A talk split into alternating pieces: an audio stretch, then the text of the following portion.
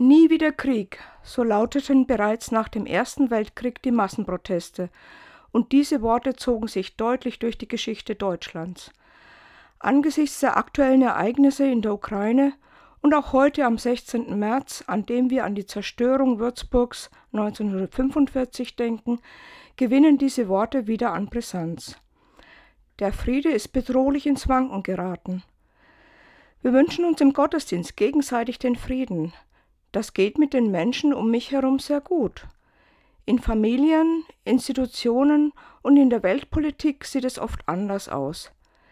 Nie wieder Krieg, wir sollten aus der Geschichte gelernt haben. Aber es scheint schwer zu sein, das umzusetzen. Wir wollen Frieden.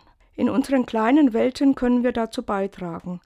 In der großen Welt bleibt uns oft nur noch zu beten. Lasst es uns tun.